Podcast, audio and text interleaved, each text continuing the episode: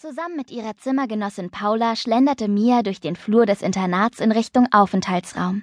Sie plauderten über dieses und jenes und merkten dabei, dass sie einiges gemeinsam hatten.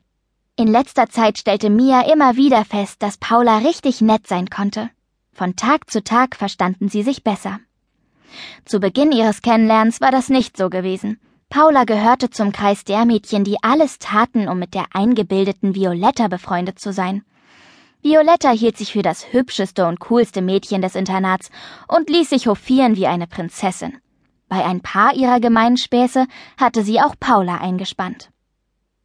Aus eigener Erfahrung wusste Mia, wie hinterhältig Violetta sein konnte. Ihre Klassenkameradin ließ keine Gelegenheit aus, sich über Mia lustig zu machen. Kein Wunder also, dass Mia sie nicht ausstehen konnte und ihr aus dem Weg ging, wann immer sie konnte. Leider schien Violetta einen siebten Sinn zu besitzen, wenn es darum ging, Mia aufzuspüren. Auch jetzt bog sie gerade um die Ecke. Unmittelbar vor Mia und Paula blieb sie stehen. Ich störe eure Plauderei nur ungern, aber ich muss mit dir sprechen. Komm! Sie fasste die verdutzte Paula am Arm und schleifte sie hinter sich her. Mit gesenkter Stimme redete sie auf Paula ein. Mia spitzte die Ohren, konnte aber kein Wort verstehen. Trotzdem hatte sie den Verdacht, dass es um sie ging. Vincent trat neben sie. Scheint so, als hecke Violetta mal wieder was aus, stellte er fest. Ja, scheint so. Mia seufzte unglücklich. Weißt du, ich bin unsicher wegen Paula. Wir sind uns zwar näher gekommen, aber irgendwie kann ich ihr nicht richtig vertrauen. Sie kommt von Violetta nicht los. Ich bin mir nicht sicher, ob sie zu uns hält.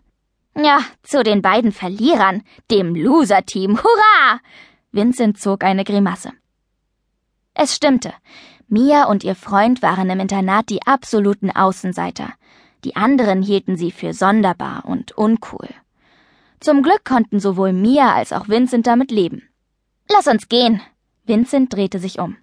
Sie waren erst ein paar Schritte weit gekommen, als Paula hinter ihnen herrief. Hey, wo geht ihr hin? Wartet doch! Rasch hatte sie die beiden eingeholt. Was wollte Violetta? fragte Mia ohne Umschweife. Ach, gar nichts, sagte Paula. Sie plant mal wieder einen Scherz. Als sie Mias verärgertes Gesicht sah, fügte sie schnell hinzu. Keine Sorge, diesmal werde ich ihr nicht helfen. Ich finde es gemein, wie sie mit anderen umgeht. Mia sagte nichts, doch ihre Zweifel blieben. Dieses Erlebnis lag inzwischen ein paar Tage zurück. Mia hatte es fast schon vergessen. So ahnte sie nichts Böses, als sie sich auf der Veranda des Internats an einen Tisch setzte, um dort ihre Schulaufgaben zu erledigen. Ihr gegenüber saßen Julia und Maraya, zwei von Violettas Freundinnen. Mia beachtete sie nicht weiter. Das änderte sich allerdings, als die beiden zu sprechen begannen. Wie geht's denn, Mia? fragte die eine sie mit einem unüberhörbaren Lispeln. Hat dich dein Sprachfehler nie gestört? wollte die andere nun von Mia wissen. Verdattert starrte sie die beiden an. Sie wusste nicht, was sie dazu sagen sollte. Wie man hört, musstest du dich sogar von einem Arzt behandeln lassen, nicht? Julia lächelte scheinheilig. Mia sprang auf. Was redet ihr für einen Unsinn? Sie griff nach ihrem Rucksack und rannte davon. Tränen glitzerten in ihren Augen. Längst hörte man ihr das Lispeln nicht mehr an. Woher wussten diese dummen Gänse davon? Nur mit Vincent und Paula hatte sie bisher darüber gesprochen. Einer von ihnen musste sie verraten haben. Sie fand ihren Freund im Computerraum. Vincent, hast du irgendjemandem von meinem Essfehler erzählt?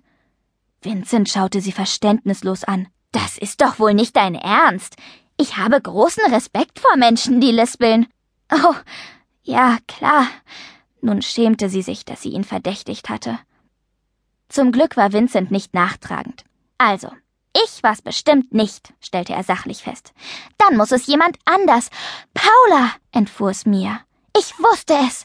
Der werde ich jetzt mal die Meinung sagen. Mit Schwung stieß Mia kurz darauf die Tür zu dem Zimmer auf, das sie sich mit Paula teilte. Paula saß auf dem Sofa und las. Hi, begrüßte sie Mia freundlich. Ich würde gerne wissen, wieso du anderen von meinem Lispeln erzählst, rief Mia. Langsam legte Paula das Buch beiseite. Du denkst, dass ich so etwas tun könnte? Ich bin mir nicht sicher, gab Mia zu. Niemals würde ich das. Paula war ehrlich empört. Wir sind doch gute Freunde. Sie schluckte. Oder etwa nicht? Gute Freunde? Mia war noch immer sauer. So wie du und